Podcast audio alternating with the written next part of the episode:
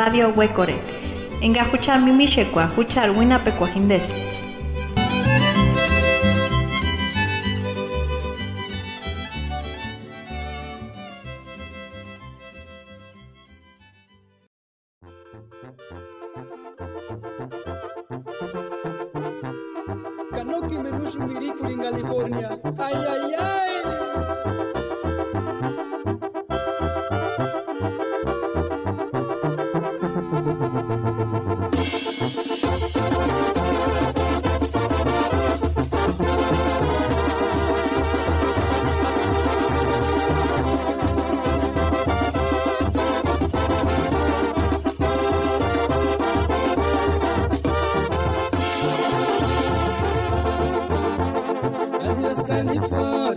Adiós California. Tementsiman huiripuchakzin, wandashechear imecher irekwa, nenach haman weajusti imecher ireta, kanach irekores parikuti, nach hangorendashin, purepechan ñashkuntan. Dos inmigrantes purépechas nos cuentan sus historias de vida, cómo es que salieron de su comunidad, cómo viven en Estados Unidos y cómo conservan su identidad, tradiciones y costumbres en la diáspora. Huecoreni.org. Escúchenos por Radio Huecoreni, www.huecoreni.org.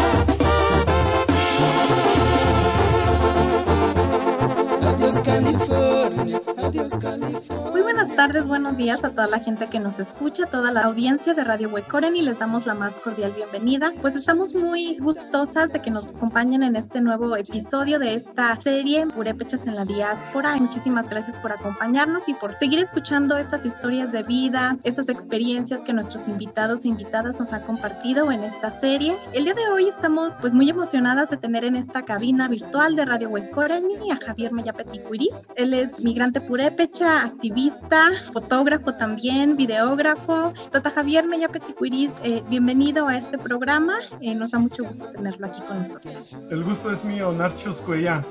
Narchus ka ah, Male Mari, Narchus Male Sandra. Ah, imites kanies chahulena shakapurepech. Kamites kanies kitsmites ngasandi tambe wananga weka pringa skolamne. Chanahalas que así julite kimo. Nahalas. Muchas gracias, Jalask. Dios me amo, Tata Javier. Muchísimas gracias por la invitación. Muchas gracias también por la presentación. Es espectacular, ¿no? Soy purépecha, este, originario de la comunidad de Santa Fe de la Laguna, pero ya llevo fuera del- de, mi lo- localidad pues ya por más de 21 años. Desde hace 21 años este, decidimos migrar. Primero lo hice yo. Me vine acá al estado de Kentucky, en Estados Unidos. Y llegué a esta ciudad que se llama Louisville. Y aquí nos quedamos desde hace 21 años. Ya no nos hemos movido de aquí. Después de los seis meses se vino mi esposa y se trajo un niño grande de ella que en ese entonces tenía tres años y pues ya también ha crecido acá. Hasta el momento tenemos dos hijos más, uno de 18 años y uno de 16 años. Precisamente también, incluso aprovechando la ocasión, pues hace una semana nos, nos casamos, ¿no? Por la iglesia.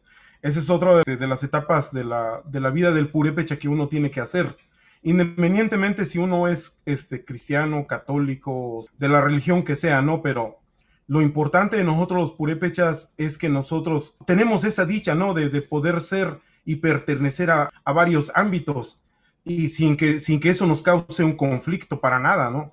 Este, incluso nosotros a veces nos pueden ver de traje, de corbata y a veces de guaraches y no, no dejamos de ser purépecha, ¿no? No porque el hecho de que usemos este traje o andemos elegantes o, coma- o comamos con tenedores o sin tenedores o comamos así nada más con las manos, seguimos siendo purépecha.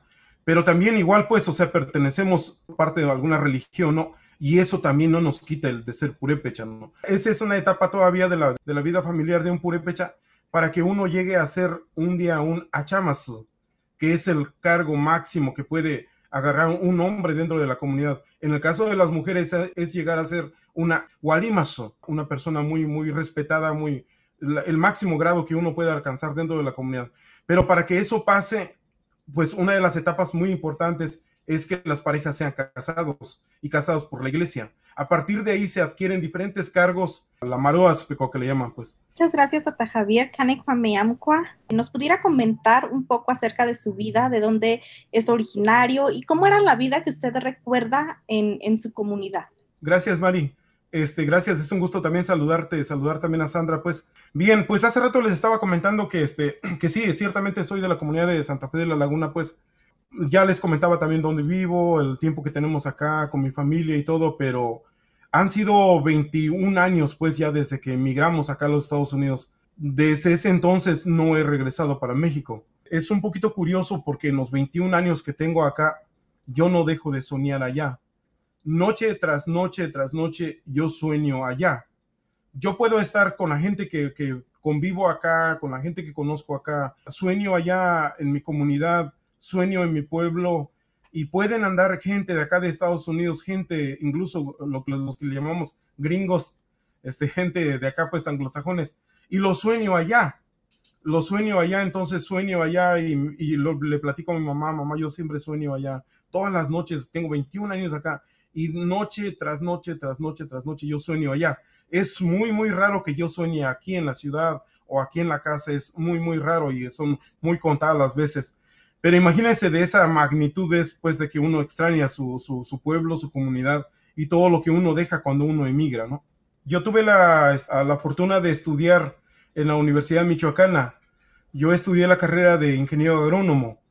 Lo único que me faltó fue titularme y este, pero ya tenía pues también parte ya del, trabajo del título, la titulación, pues ya tenía mi tesis ya casi, prácticamente ya elaborado pues todo, ya nada más era de presentarlo y este también este, pues o sea, titularme. Terminé mis estudios en la ciudad de, de Uruapan, ahí estuve en la facultad de agrobiología.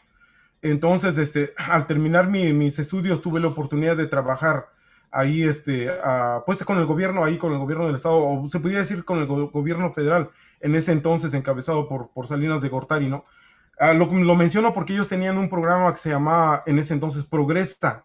Yo tuve oportunidad de trabajar en ese, en ese programa federal. Nosotros andábamos de promotores junto con una enfermera, entonces traíamos medicamentos ahí, traíamos cosas de despensas para dar en las comunidades rurales y todo eso. Trabajé por dos años, entonces el contrato era por dos años lo que duró pues el gobierno de Salinas de Gortari. Cuando terminó eso, pues me quedé sin trabajo de ahí este, era buscar otra vez trabajo y empezar a buscar trabajo, pero en esa ocasión me acuerdo que mi hermano, estando ya aquí en el estado de Kentucky, él me habló y me dice, oye, oye, pues ya sé que ya este, ahorita no tienes trabajo, dice, ¿por qué no te vienes para acá, para Estados Unidos? Y, le digo, no, hermano, yo no voy a ir para allá. O sea, uno de, los lugares que yo menos tenía planeado uh, visitar y vivir era Estados Unidos. O sea, mi sueño era a lo mejor ir a Perú, ir a Venezuela, ir este, a ver dónde más soñaba en Europa, no me acuerdo qué Europa soñaba de ir, o sueño todavía, porque igual a lo mejor los puedo cumplir todavía, ¿no? Pero, pero Estados Unidos no estaba en mis planes para nada, o sea, no, veo ahora muchos jóvenes, ellos sueñan y piensan venir acá a Estados Unidos, no, esa es su meta, desde que son chamaquitos ya van a la escuela y todo, pero su meta es ir, es ir a venir a Estados Unidos y tener tenis como, su, como sus primos, como sus tíos, y tener camionetas como sus primos, como sus tíos. O sea, tener toda una vida acá en Estados Unidos, no, pero ese no fue mi, mi caso. Pero sin embargo, me dice mi hermano, no, vente, mira, este, en ese entonces pues era muy, muy poco el salario, ¿no? Que se, que se ganaba acá en Estados Unidos. Dice mi hermano, ven, mira, ahorita yo estoy trabajando en una fábrica y están pagando 9.50. Y yo dije, wow, pues eso es mucho dinero, ¿no? Vente dos meses, tres meses o hasta seis meses después para que termines de hacer tu casa. Y yo dije, bueno, igual que todo el mundo, pues está bien, pues me voy por dos meses, por tres meses, ¿no? Y me vine, cuando llegué aquí al estado de Kentucky, pues ya, ya me fui allá a la fábrica. Pagaban 7.25. Entonces yo ganaba un cheque de 225, 250 dólares, creo. Que cuando ya llegué, pues ya mi hermano me dijo, no, pues aquí ya debes la renta, ya debes la comida, y te compré unos pantalones, pero también ahí está el recibo, me los debes, y zapatos, y no sé qué. Pues no me quedaba nada. Entonces, o sea, era, de verdad, eso era un, salario muy, muy bajo. Entonces, este, pues me, me, pues ahora sí que me desanimé, pues. Y le hablé a mi esposa, casi habían pasado menos de como dos, tres semanas, y le hablé a mi esposa, le dije, ¿sabes qué? Pues, no, no, acá no es como, como pintaban, pues. Afortunadamente en ese entonces no cobraban tanto la pasada, pues lo que le llamamos la pasada. Era más, muy, muy bajo el precio, ¿no? Ahora son precios muy elevados y sin embargo la, la gente sigue emigrando. Pero, este, no, me dice mi esposa, oye, pero si ya estás ahí, dice, ¿por qué no, este, me das la oportunidad también de yo ir? Sus papás están viviendo hasta ahorita todavía en el estado de Arizona, en la ciudad de Mesa. Entonces ellos estaban, ya en ese entonces ya estaban acá, los dos. Y dice mi esposa, ¿por qué no me dan la oportunidad también de yo conocer y reencontrarme con mis papás? Yo voy también, voy con mi hijo, es muy fácil para cruzar y todo y este, ¿por qué no yo también voy? Y estamos, no sé, otros tres meses, cuatro meses más y nos regresamos ya juntos. Igual ya yo conozco, reencuentro me reencuentro con mi familia y este, estamos un poquito, le digo, sí, está bien, pues después de seis meses de que yo ya estaba acá, se viene para acá, para Estados Unidos. Y pues los, lo que teníamos planeado de los tres meses se han convertido en 21 años. Así pasa el tiempo, porque acá en Estados Unidos el tiempo se va muy, muy rápido. Y ya me acuerdo que ya tenía yo como 10, 15 años acá y mi mamá me decía, ¿cuándo te vas a regresar, hijo? ¿Cuándo te vas a regresar? Han pasado 10 años, han pasado 15 años. Y pues yo no, no veía como ese, como el tiempo de esa manera, ¿no? Para allá en México, pues sí, yo me acuerdo todavía, una semana, uh, era una semana, un mes, no, hombre, era un mes, un año, era muchísimo tiempo, ¿no? Yo me acuerdo que ah, se hacen dos fiestas ahí en Santa Fe de la Laguna. Una es el 14 de septiembre y otra es el 6, ah, de, 6 de diciembre pero la fiesta más grande es el 14 de diciembre. Cuando nosotros éramos chamacos, esperamos todo, el, todo un año pues para que llegara la fiesta, porque es la única oportunidad que nosotros teníamos de estrenar ropa. E, era tan así de esperar todo, todo un año, pero era muchísimo tiempo, que ya cuando faltaban dos, tres días para la fiesta, yo ya me ponía la ropa, ya me dormía así con ropa, porque ya no aguantaba tanto tiempo, que pasaba muy, muy despacio el tiempo y este, para esperar la fiesta, ¿no? Fíjense que los purépechas emigramos no solo a Estados Unidos, habemos purépechas prácticamente en todo el mundo. Hay comunidades también muy, muy grandes en Baja California. Hay comunidades muy grandes de purépechas que, este, que incluso tienen tradiciones, tienen este, costumbres todavía, mantienen, mantienen pues todo, esa, todo, eso, todo eso de purépecha, ¿no? Todavía ahí en las comunidades. Este, acá en los Estados Unidos específicamente, pues, habemos en varias partes, en muchas partes. No, no hay una sola parte donde existan o existamos más de Santa Fe sino que este, pues yo creo que nos hemos este, extendido por, por varias, varias partes, pero sí, primero pues en los años de que yo me acuerdo desde que llegábamos, casi la mayoría de la gente llegaba o llegaba en California o llegaba en Oregon o llegaba aquí en Kentucky. Es la gente que había, en ese entonces pues llegaba la gente más. Aquí en Kentucky, en, este, en ese entonces, cuando yo me acuerdo, aquí llegamos a ver hasta 30, 30 personas, no familias, porque familias somos muy contados nada más éramos como cuatro o cinco familias, o sea, con, hijos y todo. Lo demás eran muchachos. Muchos de ellos también fueron, este, pues expandiéndose a otras, a otras ciudades o unos se regresaron para México. Pero ya hoy en día, pues hay gente en Chicago, hay gente en Norte Carolina, hay gente este, en varias, varias, varias ciudades de Norte Carolina, hay gente en Tennessee, hay gente en Arkansas, hay gente en Oregon, hay gente en California, hay gente, pues aquí en Kentucky, hay gente en Indiana, pero estamos dispersos por todos lados. Ah, o tuvimos la oportunidad de hacer la fiesta, pues aquí en Kentucky hace una semana, y yo tuve la oportunidad de invitar a varios, a varios, pues a varios paisanos y paisanas, ¿no? Incluso familias que este, pudieron, pudieron ellos este, acompañarnos y me sentí muy bien, ¿no? Porque tuvimos, este, pues hicimos el primer encuentro, ¿no? Desde hace muchos, muchas décadas. Pero, este, fíjense que hubo mucha gente y, este, y nos reencontramos y nos dio pues mucha alegría encontrarnos con todos. Había gente que no se había visto ya por más de 15 años, 20 años y tuvimos la oportunidad de aquí, aquí, en, la, aquí en Kentucky pues hace una semana reunirnos y reencontrarnos, ¿no? Y, y, platicar y convivir. Y fue algo muy, muy bonito y este, pues quedamos en que más adelante exista cualquier este otro pretexto para reunirnos, pues lo vamos a hacer otra vez de vuelta. Eso nos va a dar este muchísima, muchísimo gusto este, reencontrarnos otra vez. Ya no habemos tanto aquí en Kentucky, ya no existimos tanto de Santa Fe, pero también hay gente de, de Cherán, hay gente de Cheranatsukune aquí en Kentucky. Uno de, uno de los desafíos, pues, por supuesto, es el idioma, pues. O sea, no ha sido fácil para muchos aprender el idioma. Hay gente también de otras comunidades o de otras, de otras partes de México que nos dicen, pues yo creo que ustedes tienen más facilidad de aprender el inglés porque ya hablan un idioma este, pues de allá de México y ya ustedes al hablar ese idioma pues ya su lengua como que está más suelto. Creemos que es más fácil que ustedes lo aprendan. Pudiera ser, pero no, no es el caso para nada. Yo creo que es igual como cualquier otro idioma que este, se, nos, se nos dificulta, pues. Entonces nosotros al no, al no poder este, apropiarnos de la lengua, pues muchos pues no tenemos buenos trabajos. Ese es uno de los desafíos más grandes que enfrentamos, ¿no? La otra se podría decir la cuestión migratoria. Han pasado tantos años, tantas promesas de, gobernadores, de presidentes, que, que, igual son promesas nada más, ¿no? El más, más, más reciente que nos acordamos, pues, pues las promesas de Obama, ¿no? Primer año que él nos iba a dar este, documentos y que nos iba este, a este, actualizar pues nuestro estatus migratorio, ¿no? No pasó. Y ya más reciente, ya el gobierno actual, igual exactamente lo mismo, lo mismo dijo. Yo no veo nada claro. O sea, siguen siendo promesas de campaña nada más pero, sin embargo, todo eso nos afecta no solo a los inmigrantes purépechas, sino a todos los migrantes de todas partes, no, no solo de México también, sino de todas partes del mundo, pues los que no tienen un estatus migratorio. Y por supuesto, esos dos son los desafíos más grandes, ¿no? Pero, sin embargo, hemos podido, este, pues los que nos hemos quedado y los, los que hemos luchado todavía por sacar a nuestras familias adelante, pues tenemos que enfrentar todo eso, ¿no? Lo otro más sería pues la distancia, ¿no? La nostalgia, el estar lejos de nuestras familias, también eso es muy triste. Lo más más triste es cuando alguno de nuestros familiares muere, entonces nosotros no podemos ir a México, no tenemos esa oportunidad de, pero regresarnos otra vez que está difícil. Entonces muchos que hemos pasado por esa etapa de perder a algún familiar, eso es algo muy, muy triste de verdad. ¿Cómo se organiza la comunidad purépecha en Estados Unidos? Y cómo se preservan los lazos comunitarios, por ejemplo, cuáles son las prácticas organizativas, culturales y de identidad que se mantienen vivas y cómo se refuerzan. Mantenemos nuestras tradiciones, mantenemos ya Jucha Arambe, lo que llamamos Jucha Arambe, todo lo nuestro. Nosotros lo mantenemos muy vivo todavía. Tenemos la oportunidad de vivir nuestras tradiciones. Por supuesto, tenemos una organización muy apego a nuestras comunidades, no solo la, este, la gente de Santa Fe de la Laguna, sino también de otras comunidades, de otras comunidades purépechas también. Tratamos de estar este, este, juntos, unidos.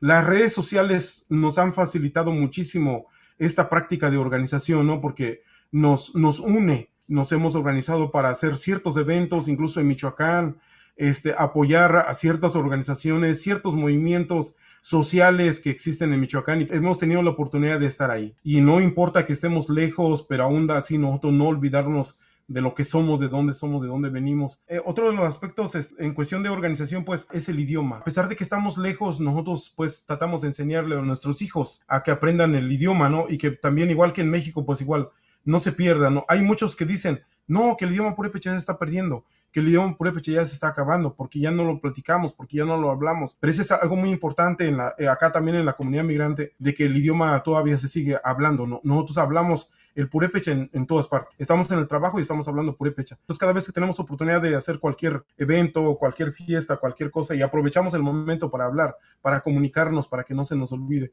Y nuestros hijos también lo escuchen y les cause curiosidad y digan, tengan también la curiosidad de aprenderlo, ¿no?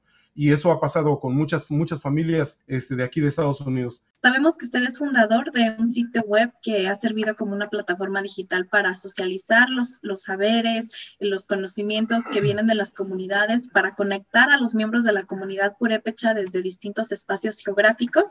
Es una página que comúnmente se conoce como la página cultural purépecha.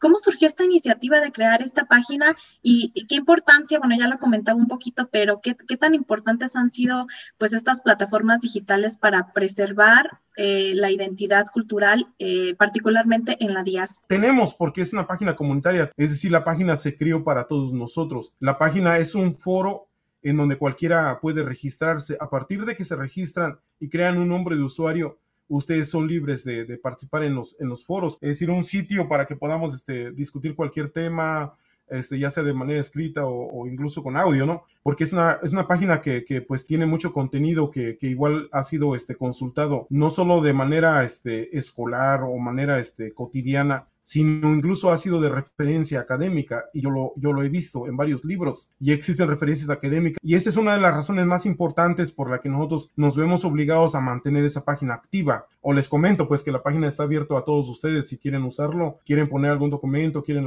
poner este cualquier cosa. ¿Cómo lo creamos? Pues la página tiene ya unos 12 años yo creo, pero hace 10 años apenas empezaban las cuestiones este, de las redes sociales. Apenas en ese entonces ya se empezaba a catapuntar pues el Facebook o incluso otras, otras este, redes sociales, ¿no? Para nosotros, sobre todo los migrantes, era muy difícil nosotros conseguir pirecuas, que era lo que nosotros más añorábamos en ese entonces, ¿no? Esa era una de las una de las razones principales que nosotros creamos la página, porque primero se llamaba pirecuas.com. Y lo llamamos pirecuas porque lo que queríamos hacer precisamente era compartir pirecuas, ¿no? Y que la gente de México se conectara y nos dijera, ¿sabes que Tengo un disco de la deuda y este se los voy a pasar, se los voy a compartir. Ah, pasaron como un año, como un año y medio cuando nos dimos cuenta que la gente, aparte de compartir pirecuas, pues la gente lo usaba como medio de comunicación porque no existía otra plataforma en la que nosotros nos pudiéramos comunicar y saber de nosotros los migrantes y este, conocer pues este, todo lo que nosotros hacíamos y compartíamos, ¿no? Incluso dudas que teníamos, porque existían muchísimas dudas.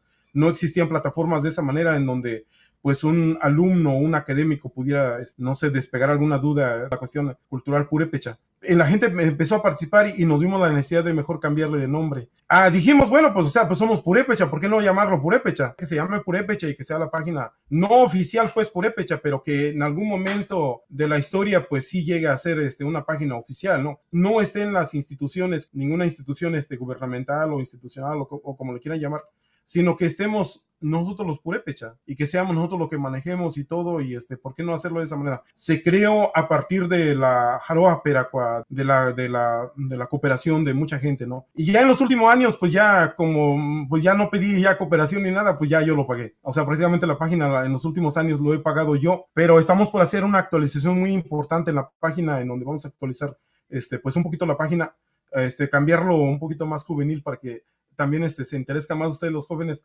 pero para eso sí vamos a ocupar un poquito más de dinero y a lo mejor más adelante vamos a pedir una cooperacha otra vez, ¿no? Y este, a lo mejor no es mucho, pero igual alguien coopere y que diga, pues eh, también es mi página, ¿no? Porque también puse cinco dólares, puse un dólar, ¿no?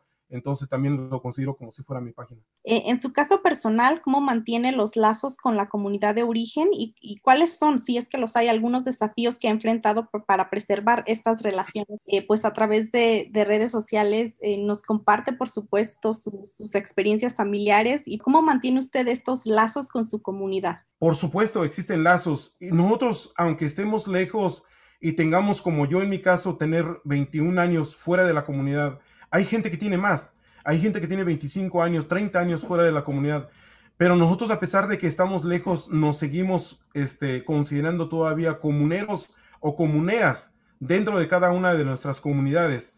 Y eso es algo muy importante, pero que no siempre pues es válido en alguna comunidad. Hay comunidades que no nos toman en cuenta, como comunidades pues que vivimos en el extranjero a pesar de que aportamos no solo este, cuestión económica a las comunidades y a México y a todo, Ustedes saben y han oído en las noticias, pues, que la cantidad de dinero que mandamos los inmigrantes, ¿no? No solo de Michoacán, sino de todo México o de todas, de todos los países, ¿no? Es una, son remesas que mandamos, pero es una gran cantidad de dinero que mandamos este, allá pues para México. Entonces, no podemos eh, como alzarnos el cuello y este, y la corbata y todo decir, pues las fiestas se hacen gracias a nosotros, ¿no? De que nosotros somos los que mandamos todo. No, no, no hablemos así de ese, de ese, de ese modo, ¿no? Pero sí somos parte importante de, es decir, si nosotros dejáramos de mandar tal o cual cantidad, pues sería más difícil, ¿no? Ahorita pues son tiempos difíciles, ¿no? Por la pandemia que está pasando también. Son tiempos difíciles de que la gente pues este, está sufriendo económicamente en, cada una de nuestras comunidades. Pero yo creo que sufre más la gente que no tiene un familiar acá en Estados Unidos. Sufre mucho más todavía porque no tiene gente que le, que le mande dinero o que tengan acceso pues a, este, a que le estén mandando mes con mes dinero, ¿no? Pero nosotros que pues tenemos familiares o tienen familiares acá en Estados Unidos, pues de una u otra manera mandamos dinero, pues, y somos parte muy importante de la comunidad. ¿no? Uno de los este, aspectos muy, muy importantes dentro de la comunidad es la Maroa Atzpecua, que es el servicio a la comunidad. Y esa Maroa Atzpecua, igual pues en la comunidad es, es muy notorio, ¿no? O es muy fácil notarlo de qué manera se hace este, ayuda allí dentro de la comunidad, de qué, se hace, de qué este, manera se hace este, pues el servicio a la comunidad, ¿no? Ah, de diferentes maneras, pues. Pero en Estados Unidos nadie se ha puesto a pensar, no existe registro este, académico incluso que diga que nosotros también hacemos maroatzpecua desde los Estados Unidos. Nosotros creemos que sí. Para nosotros es muy, muy claro de que nosotros sí aportamos y de que nosotros sí se nos debería de tomar en cuenta de que nosotros pues sí hacemos maroatzpecua también acá desde los Estados Unidos. Sin embargo, no es reconocido, pues tan no es reconocido que incluso hay compañeros que de verdad los desconocen completamente en su comunidad.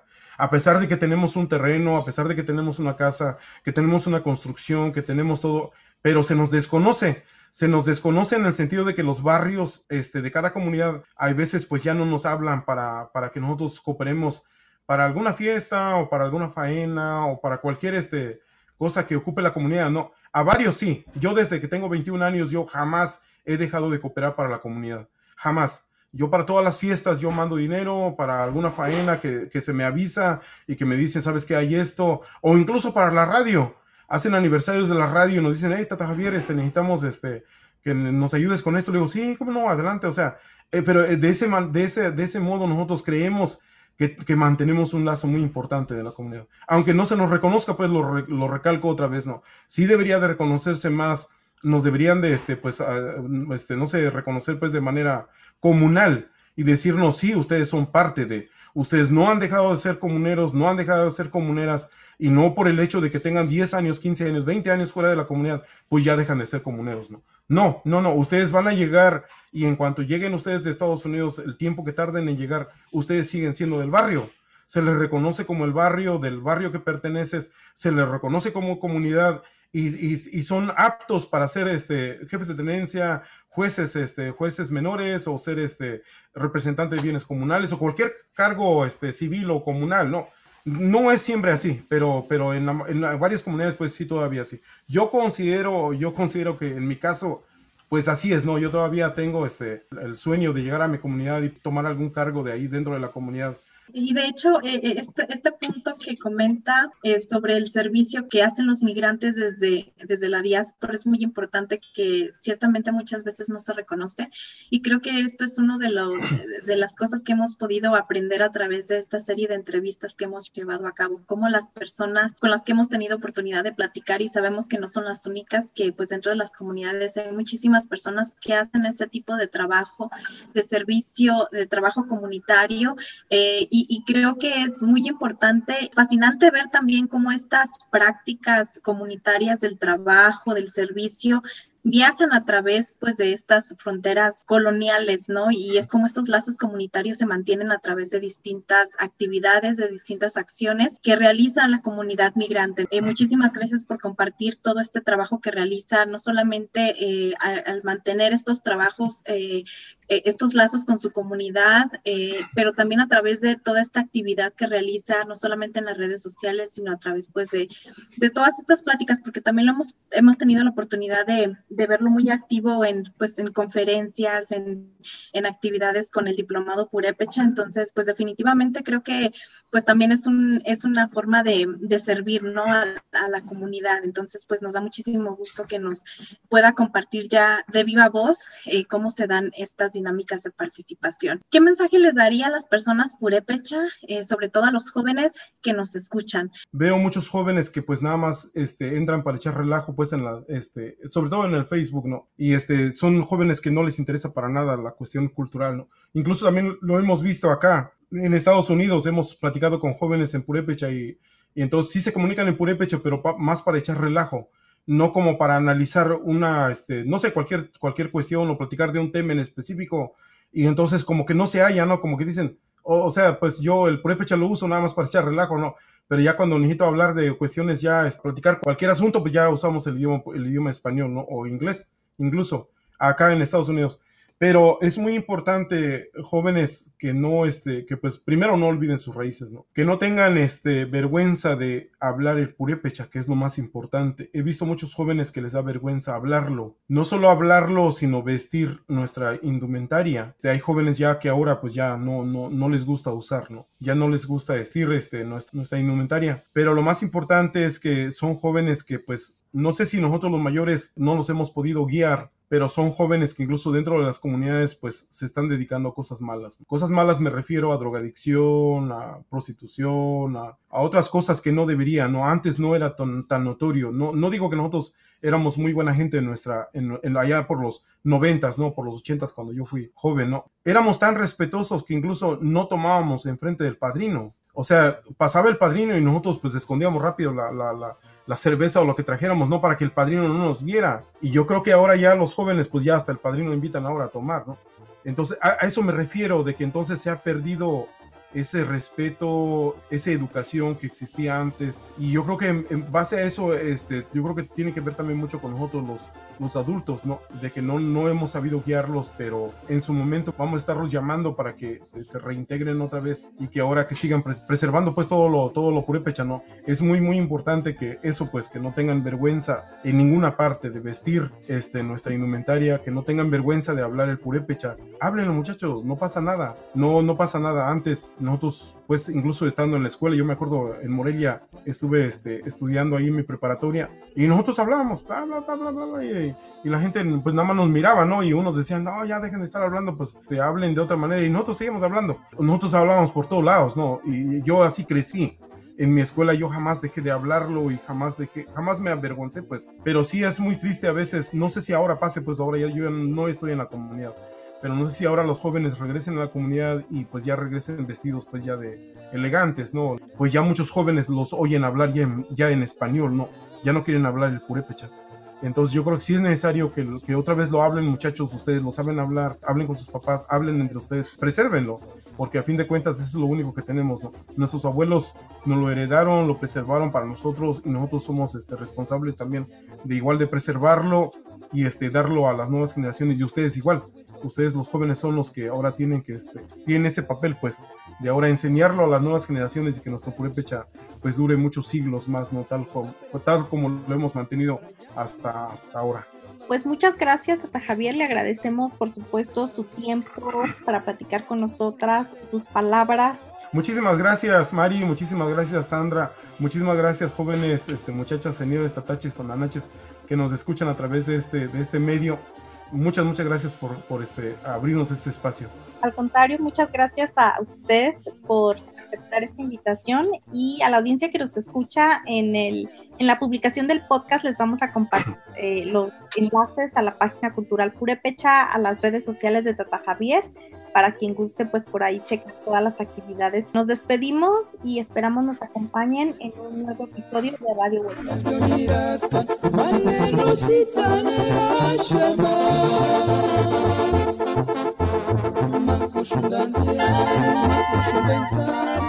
Tuingar yawan ishaman haka, asmiriku, kuchar wandarkwan, kuchar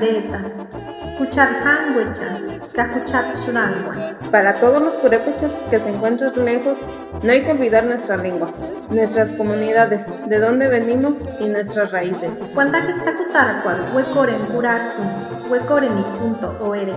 Escúchenos por Radio Huecoreni, www.huecoreni.org. Nilichona yangu maleo sita chupa chupa mapaseni na kocha tari Chuksha pas wizbo chuksha parale pina niti marosa. Nipayani dami para makutika mipakareshu Makushundan tiari makushumbenzani Kunorti samberia wana kurinama Nasi chukaras Norte Carolina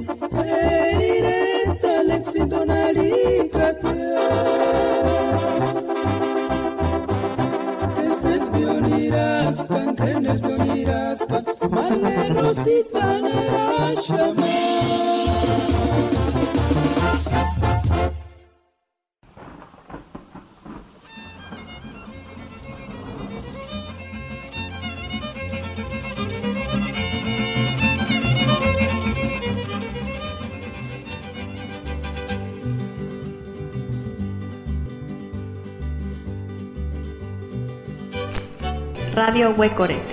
Enga huchar mimishe kwa huchar wina pekuajindes.